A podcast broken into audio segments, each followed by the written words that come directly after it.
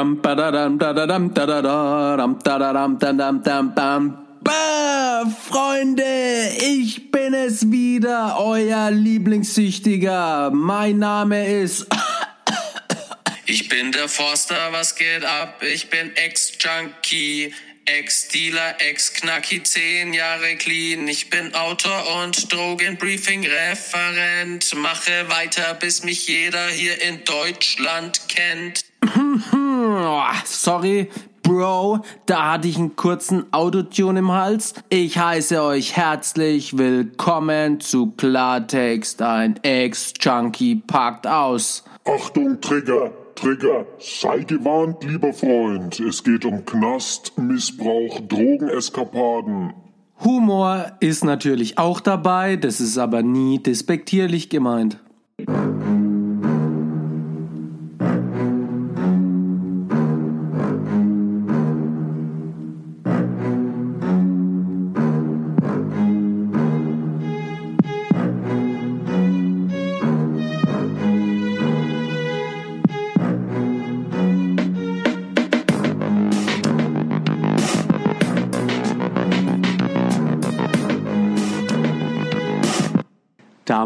Dam, dam, dam, ich lad ein zum Interview. Ich will wissen, wer bist du? Erzähl mir deine Geschichte und ich höre dir zu. Bevor ich euch erzähle, wer der Gast ist, möchte ich nochmal darauf hinweisen, dass es ja von mir schon einige Folgen gibt und die ersten Folgen, die haben einen ganz besonderen Stil.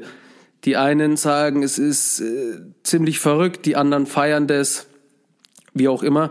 Ich habe mir sehr, sehr viel Mühe gegeben mit meinen Einspielern und die Folgen sind verfügbar, die müsst ihr euch unbedingt reinziehen, weil in dem Stil mit der geballten Verrücktheit kann ich das auch gar nicht mehr machen, weil die Inspiration fehlt. Sprich, ich gehe jetzt mehr in so Interviewgespräche mit spannenden Leuten und diese spannende Person, die ich mir hier eingeladen habe, hat die Haftstrafe bekommen, die ich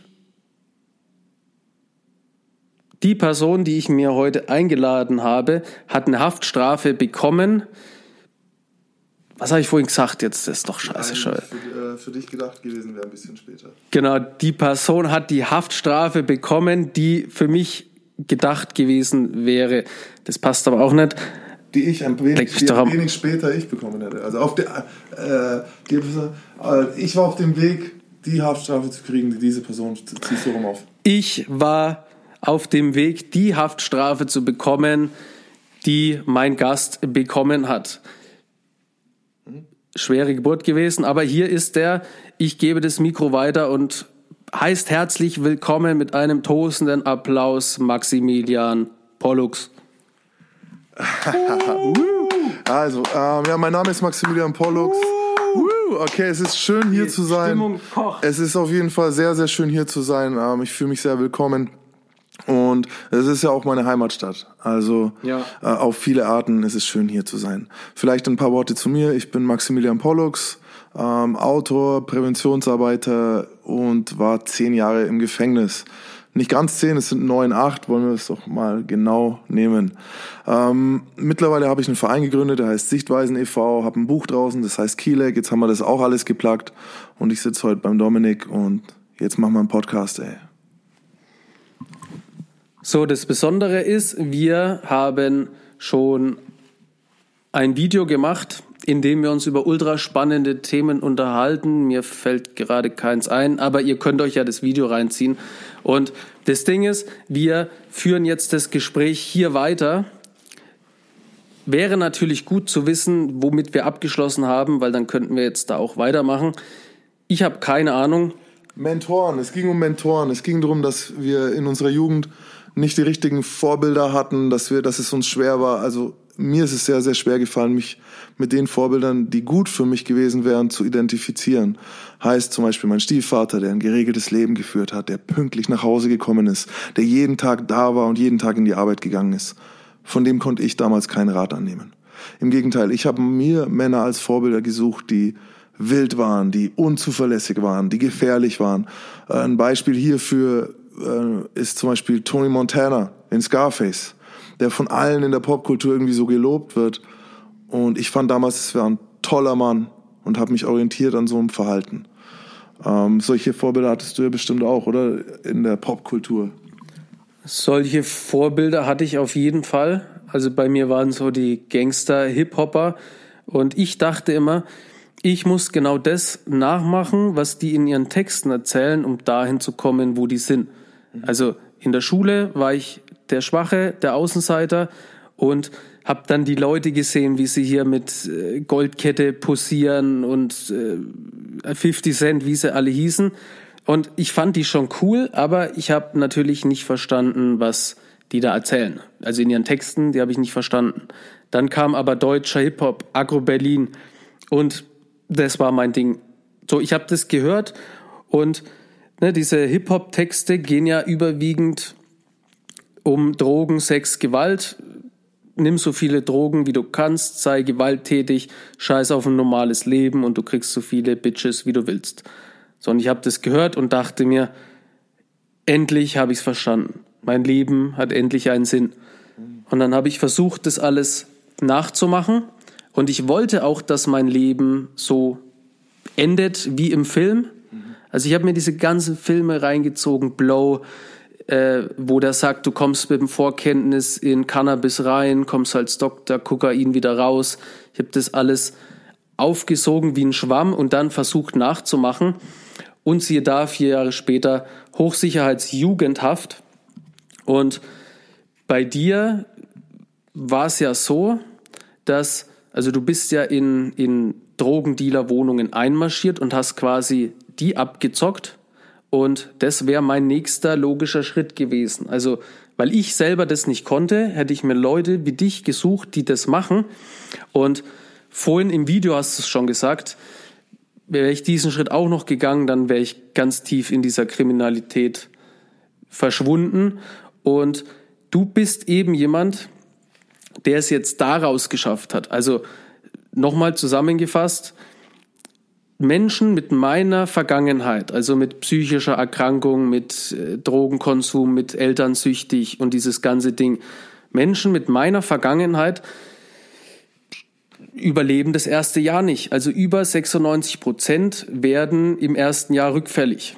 Und bei Menschen mit so einer harten Strafe ist die Wahrscheinlichkeit, dass der irgendwie wieder klarkommt, ja noch geringer. Und du gehst ja jetzt eben auch in Schulen und erzählst deine Geschichte. Also du tust im Prinzip das Gleiche wie ich. Vielleicht haben wir auch beide die gleiche Berufung bekommen. Und ich freue mich sehr, dass uns jetzt die Wege kreuzen. Erzähl doch aber mal, wie kam es denn da genau dazu? Also du bist irgendwann aus dem Gefängnis raus und wie hast du das gemacht? Also die Änderung, ähm, ich sage immer, ich habe mich trotz Gefängnis geändert und nicht wegen Gefängnis. Das heißt, ja. ich glaube nicht, dass ich mich wegen der Haftstrafe geändert habe. Ich habe mich auch nicht geändert vor Angst, eine nächste Haftstrafe zu bekommen oder was, sondern bei mir war es tatsächlich eher, als ich reingegangen bin, ich war äh, davor zwei Jahre auf Flucht und ich kam ins Gefängnis und mir ging es eigentlich sehr, sehr schlecht, weil Flucht äh, macht dich einfach richtig kaputt. Ich war einen Tag auf Flucht und war schon völlig zerstört und habe mich dann gestellt. So? nee, ich war, ich war zwei Jahre und ich hab, äh, bin von dem Sondereinsatzkommando in Amsterdam verhaftet worden. Aber äh, ich kam dadurch natürlich schon mit einem mit einem ganz harten Kopf ins Gefängnis. Ich war schon mehr als ein wirklicher Krimineller. Ich war ein ideologisierter Krimineller. Heißt, ich habe äh, ich hab nie irgendwie groß, ich war nie groß religiös, ich war nie groß politisch ähm, meine Ideologie war Kriminalität, war Gangstertum, war äh, all diese Dinge, die, die du auch beschrieben hast, die man in der Musik und in Filmen kennt, die habe ich äh, gelebt, gelebt und in meinem Gehirn verankert. Dann kam die Gerichtsverhandlung, kam erstmal zweieinhalb Jahre Urhaft oder was, dann kam die Gerichtsverhandlung und die ersten Enttäuschungen. So, ne? die, der, der Verrat von allen verraten worden, von allen Seiten. Ähm, dann dieses, als ich im Gefängnis gesehen habe, wer rechts und links von mir steht, wer meine Vorbilder sind, wer meine Helden sind, so die sitzen alle 25, 30 Jahre im Knast. Äh, und ich weiß noch, da gab es mal einen Moment, dass ne, neben mir stand auch, ich glaube, 25 oder 28 Jahre Knast hinter sich schon im, im Ganzen. Und er erzählt mir eine Geschichte von Ibiza irgendwie, Ibiza 76, wo er eine flotte Biene auf dem Motorrad hat. Und er so, ich habe eine flotte Biene hinten drauf. Und ich denke mir schon mal, er sagt flotte Biene. Wie alt ist dieser Mann? Wie, wie außerhalb von jeglichen, der, YouTube, vergesst es. Podcast, kein Mensch von denen weiß, was ein Podcast ist. Und dann, das war mir so klar, okay, ich hatte 13 Jahre bekommen, ich wusste, ich werde nochmal 13 bekommen. Ich werde jetzt ein, zwei Jahre rausgehen und dann werde ich dann wieder, dann kommt das gleiche nochmal und dann kommt vielleicht mal LL, kommt mal lebenslänglich, gebe mir ein bisschen dazu, dann mache ich mal 25 am Stück oder so. Das ist das Leben. Und das dritte war schließlich ein Moment, als einer meiner engsten Freunde in, in der AJV, in der ich war, getötet wurde. Und ich saß da und habe seiner Frau versucht, einen Brief zu schreiben. Und habe so versucht zu erklären, warum er tot ist. So im Sinne von, ja, die kriminelle Welt und er war zwar einer der Besten, aber es, und so weiter. Und während ich diesen Brief schreibe, gehen mir die Worte aus. Und es war das erste Mal, wo ich mit meiner Ideologie, mit diesem Glauben, dass ich ja das Richtige tue und die Gesellschaft, ihr seid die Dummen, der Staat ist, ist das Böse, ich bin ja eigentlich äh, ein Held, so mhm. ein Rebell. Und dann konnte ich das der Witwe nicht erklären. Und ich habe, äh, du weißt, ich schreibe, wir schreiben beide, wir, wir, wir können schreiben, wir, wir können uns mit Schreiben auch erleichtern. Und es war eines der ersten Male, wo mir Schreiben so überhaupt nichts gebracht hat, wo ich, ich konnte es nicht ausdrücken. Warum ist dein Mann tot? Warum wird dein Kind seinen Vater nie wiedersehen? Warum haben wir, auch wenn ich es nicht war und nicht zugestimmt habe, wir als Kriminelle ihn umgebracht? So, was ist passiert? Er war kein Verräter, er war das. Und dann bin ich an, an die Grenzen meiner Ideologie gekommen äh, und der allerletzte Tropfen, ich hab's gleich, der allerletzte Tropfen war, ähm, dass Beamte immer wieder auf mich gezeigt haben und gesagt haben, Leute wie du. Leute wie du, wenn wir die entlassen, die sind in zwei Minuten wieder da. Jemand wie du, der kommt immer wieder. Und das war so, dass ich habe mich entschlossen, wenn ich rauskomme, werde ich das ändern und habe dann nach der Entlassung wirklich Gas gegeben, um eben mein Mindset zu verändern. Da muss ich jetzt erstmal überlegen, wo ich einhake, weil dieses Menschen wie du, das haben die mir auch immer gesagt. Die haben mich so gesehen, ich saß da mit Ende 21, den bin 22, erster Geburtstag im Knast, wo man sich so denkt, äh, hm. und die Wärter, die Wächter immer so, die konnten gar nicht glauben, dass ich das erste Mal sitze, weil ich hatte auch kurz geschorene Haare, halt Tätowierung. Drauf, ne, so, so, so typisch halt. Und die gesagt, ja, es ist, also du wirst auch immer wieder kommen, immer wieder kommen. Und ich habe so viele Leute da kennengelernt, die genau das machen. Und ähnlich wie du jetzt gesagt hast, mit diesem flotte Biene-Typ, mhm. habe ich einen Hausarbeiter im Nürnberger Knast. Also ich habe ja auch so eine Knasttour äh, gemacht, wegen immer verschubt worden, Mittätertrennung, bla bla. Ich war in fünf Haftanstalten auf äh, 18 verschiedenen Gängen in 30 Zellen, also viel. Und dieser Hausarbeiter, also typischer Fränkischer, irgendwie cool. Und dann erzähle ich ihm, ich habe jetzt zwei Jahre, sechs Monate bekommen, irgendwie Hausnummer. Dann sagt er, ah, ich habe jetzt bald dreieinhalb abgesessen. Dann denke ich mir so, wow, krass, ist ja noch mal ein Jahr länger. Mhm. Dann erzählt er, ey, ich sitze seit äh, 20 Jahren immer wieder. Mhm. So meine erste Haftstrafe war 88. Ich bin 88 geboren. Mhm. Und da erzählt er halt äh, so seinem Film, wie er jedes Mal vorhat, äh, jetzt wird's anders laufen. Dann ist er paar Monate draußen, wieder drinnen. Der kriegt auch seine selbe Zelle, die halten die Zelle schon frei, weil die wissen, der kommt eh wieder. Und genau das Gleiche haben die zu mir auch gesagt.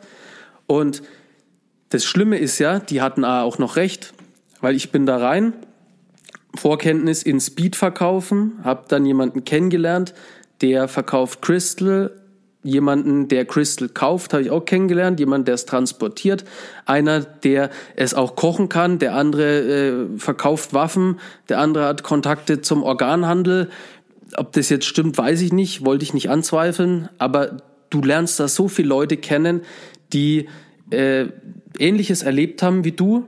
Und Gefängnis ist ja so eine Verbrecherschulung. Und mein Gedanke war, wenn ich rauskomme, dann mache ich da weiter. Also die hatten absolut recht bei mir. Was es dann verändert hat, war eben dieser GBL. Ähm, ja, wie soll man sagen, dieses, diese GBL-Überdosis wo ich quasi kotzend zusammengebrochen bin, mit mir sind noch fünf oder vier andere zusammengebrochen, haben weiße, schaumige Masse gekotzt und die anderen zwei, denen es noch gut ging, die haben auf die Sterbenden eingetreten. Weil die wollten die jetzt nicht bewusst umbringen, die waren halt so in ihrem Film, ne, die kacken ab und die treten ein, machen Handyvideos, du Opfer und so. Und da habe ich das erste Mal verstanden, du musst da raus. So, und dieser Drang in mir, ähm, es den Leuten zu zeigen, die mich ausgelacht haben, der ist immer noch so unfassbar da. Und eben auch mit dem Buch 2013, der obdachlose, verstrahlte Junge, hat jetzt gerade irgendwie eine Wohnung gefunden und erzählt jetzt allen, er schreibt ein Buch. Alle haben gelacht, was willst du schreiben? Du kannst nichts, bist nichts. Und da habe ich mir gedacht, wartet nur ab, ihr werdet schon sehen und sie werden schon sehen. Und das, was du so erzählst und Ding, es ist, es ist, es klingt jetzt auch wieder kitschig irgendwie, aber es ist irgendwie fast schon beängstigend, weil du Sachen sagst, die ich, könnte ich genauso sagen. Also es ist unfassbar. Äh, von daher nochmal cool, dass wir zusammengefunden haben. Was ja noch cooler ist, äh, für dich natürlich schwierig wegen Triggerpunkte, aber dass wir beide aus Nürnberg kommen und dass du quasi ähm, so dieses, ja, das quasi, also du bist eine Stufe vor mir, so mit zeittechnisch. Ich habe quasi dann zu Menschen wie dir da aufgeschaut, haben mir gedacht, boah, die richtig krassen Leute, die waren dann immer weg und alle haben sich immer gefragt, ja, wo sind sie denn? Mhm. Und dann bist du im Knast und genau da sind sie alle. Also ihr müsst euch auch unbedingt mal das Video reinziehen, was wir da vorher ähm, gemacht haben. Das sind einige sehr, sehr gute Sätze dabei. Jetzt hier der Podcast. Ich weiß gerade nicht, was ich labern soll, deswegen gebe ich einfach mal über. Du hast bestimmt noch den einen oder anderen Skill. Ähm, es ist, äh, warum sollten sich auch unsere, unsere Erkenntnisse nicht ähneln? Ähm, es ist derselbe Scheiß. Ob hier oder in Hamburg oder in Berlin. Es ist immer das Gleiche. Für jeden Einzelnen. Die Frage ist, ob du dann wirklich was daraus lernen kannst oder nicht. Ähm, wir haben jetzt beide irgendwie das Glück gehabt, dass wir Kreativität gefunden haben, um uns ein bisschen abzureagieren, um uns auch einen anderen Sinn zu geben.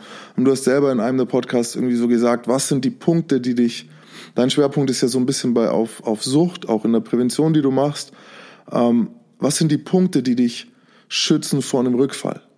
Und ich musste da auch wieder lächeln, weil das sind dieselben Punkte, die dich schützen vor einem Rückfall in Kriminalität im Allgemeinen. Mhm. Es sind so Selbstwertsäulen, die ich mir auch aufgebaut habe. Und ähm, es hat eine Zeit lang gedauert, bis ich gelernt habe, dass man die breit streuen muss.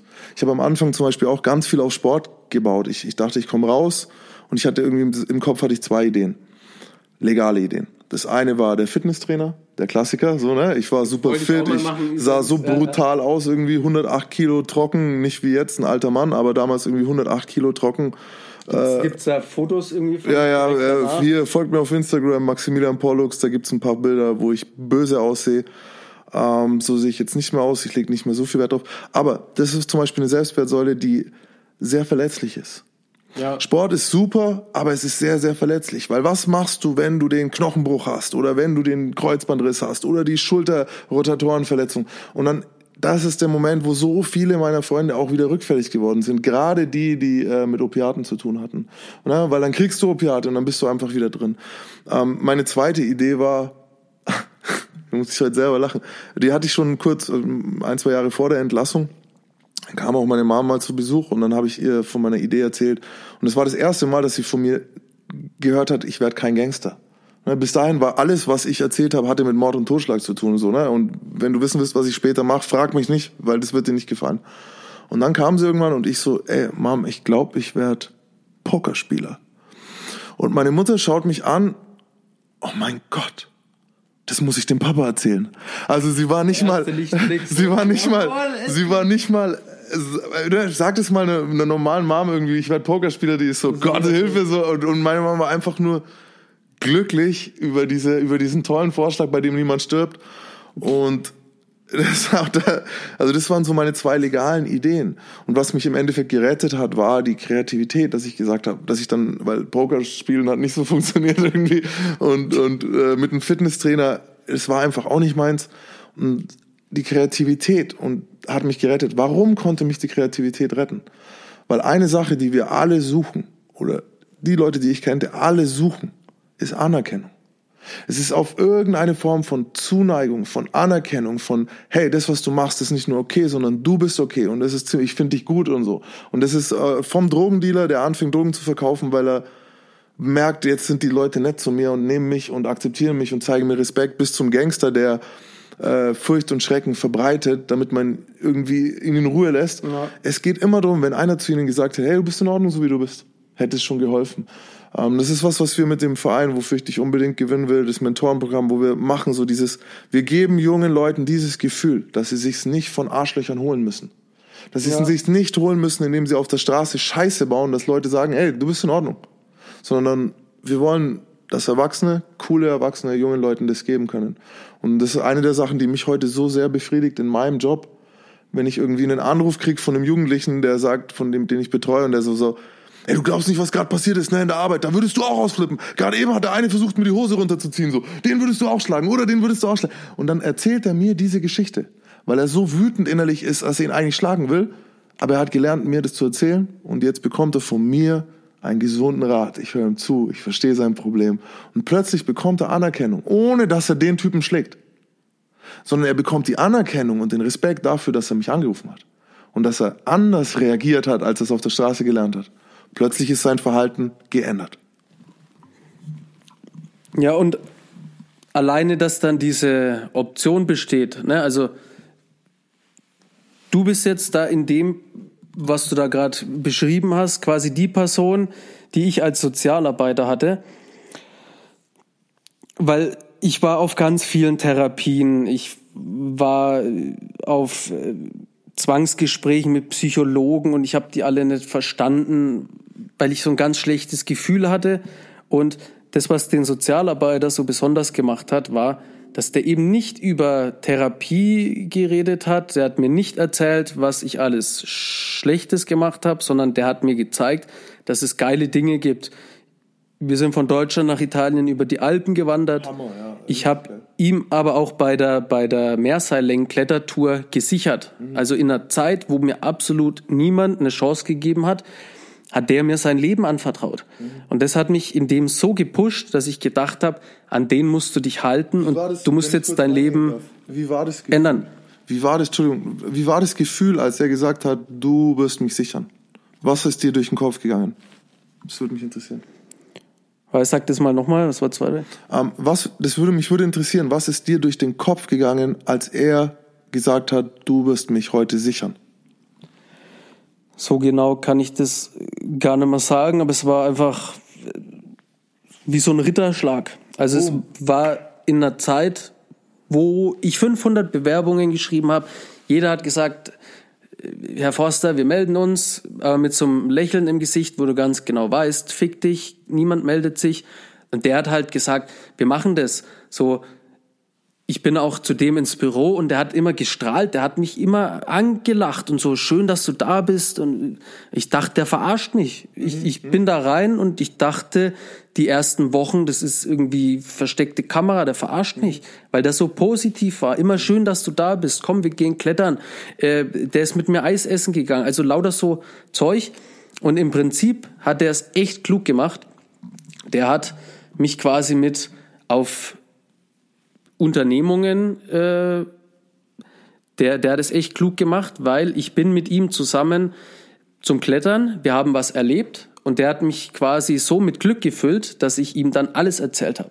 Also er hat quasi die beste Form von Therapie mit mir gemacht, ohne dass ich bemerkt habe, dass es eine ist. Therapie war für mich in einem sterilen Raum sitzen und irgendwie darüber reden, was alles scheiße war. Aber das Wichtige, und das versuche ich jetzt den Schüler und Schülerinnen zu vermitteln, es ist einfach möglich, ein eigenes High-Gefühl hervorzurufen. Dazu müsst ihr Folgendes wissen. Jeder, der Drogen nimmt, der kriegt ja dadurch ein gutes Gefühl, ein High-Gefühl. Ne? Das Schlimme an Drogen ist ja, dass die erstmal auch super funktionieren. Wenn wir jetzt die Drogen wegnehmen, dann entsteht da ein Loch. Und wenn wir dieses Loch nicht mit positiven Erlebnissen füllen, dann füllt sich das mit Depression, mit Scheiße. Und dieses High-Gefühl kann man selber hervorrufen durch Dinge, die man gerne macht. Berufung finden, Liebe erfahren, Freunde gewinnen, Anerkennung und eine Leidenschaft entdecken, erwecken.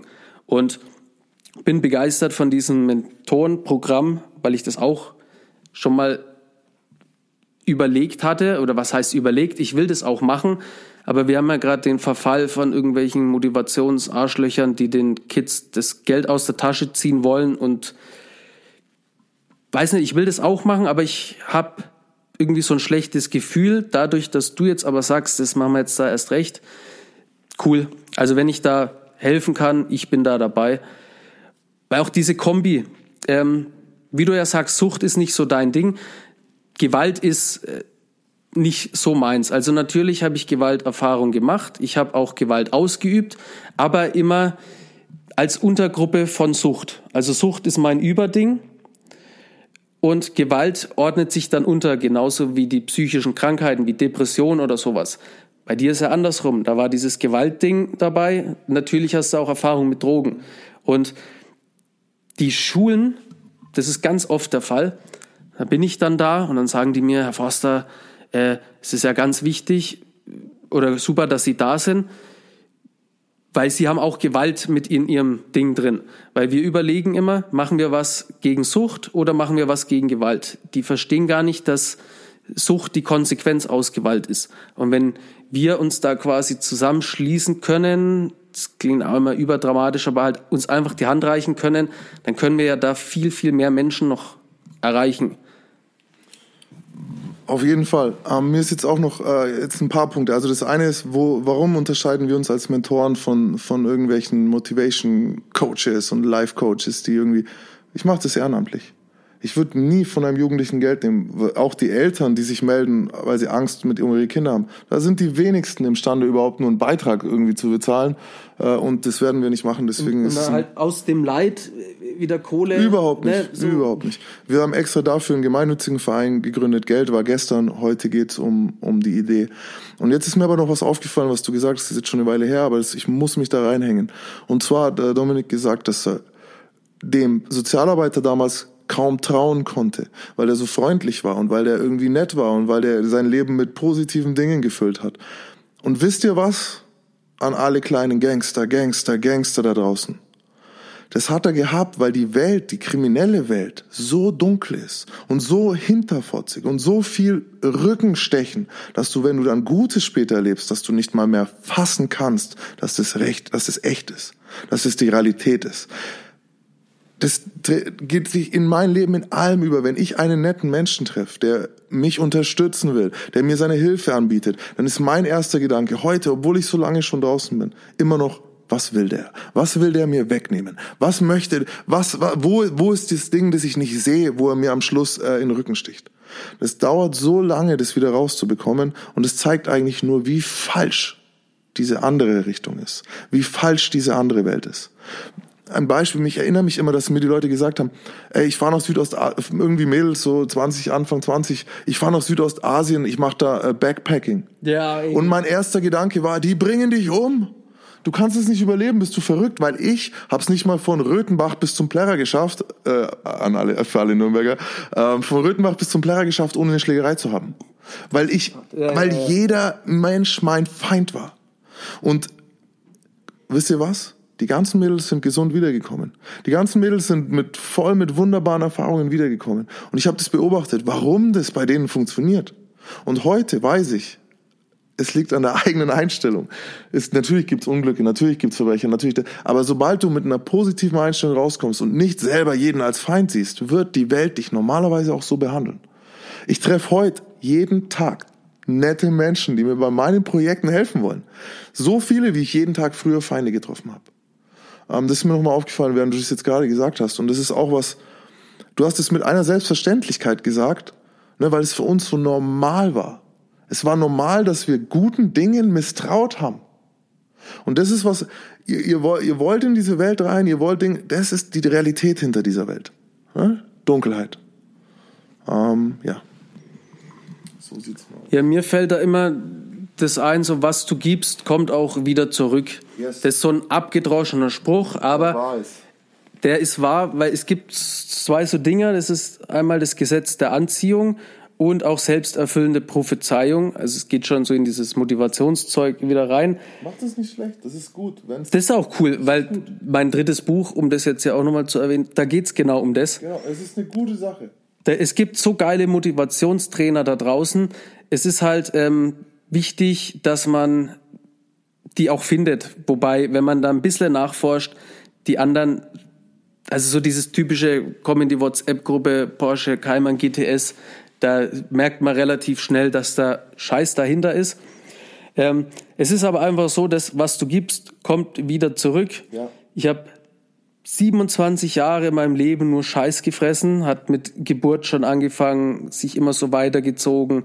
Dann habe ich äh, Drogen verkauft, Schlechtes getan. Das kommt alles zurück. Und seitdem ich eben mein Leben in eine positive Richtung lenke, mich von den Menschen distanziere, die mir nicht gut tun, wird alles besser. Es ist natürlich trotzdem schwierig, da Fuß zu fassen und irgendwie korrekte Leute kennenzulernen, aber ich bin davon überzeugt, dass äh, das, was eintreffen soll, wird auch eintreffen. Und ähm, ich würde das Gespräch jetzt hier beenden. Wir haben natürlich noch einige Stories auf Lager. Wenn ihr das wollt, dann äh, Ach, ich will so schreiben, wollte so sagen, schreib's in die Kommentare. Scheiß auf die Kommentare, wir machen einfach noch eine Folge, treffen uns. Jetzt hört ihr euch aber erstmal das an und zieht euch das Video davor rein. In diesem Sinne, vielen Dank fürs Zuhören. Das Schlusswort hat noch mein Gast. Ähm, ja, hier, wir sind jetzt alle YouTuber und Instagrammer, deswegen folgt uns auf allen Kanälen, wenn ihr könnt, liked die Sachen, wenn ihr mögt, teilt es, wenn ihr, äh, wenn ihr es gut findet. Und tatsächlich, ähm, nochmal ganz kurz zu dem, was Dominik gesagt hat. Mein Leben ist der Beweis, dass es stimmt. Ich habe Böses getan, bin 13 Jahre, habe ich Haftstrafe bekommen. Jetzt versuche ich es besser zu machen und ich treffe jeden Tag nette Leute. Also Leute, geht raus, seid lieb zu anderen, seid lieb zu euch selbst und ihr kriegt es hundertfach zurück. Genau. Ah ja, ein Buch haben wir draußen. Kiele, kauft euch das Buch Kiele, kauft euch das Buch Kristallklar und ähm, seid lieb zueinander. Peace. Voll gut. Yeah, yeah. Killer Podcast. Voll gut, gibt's nichts.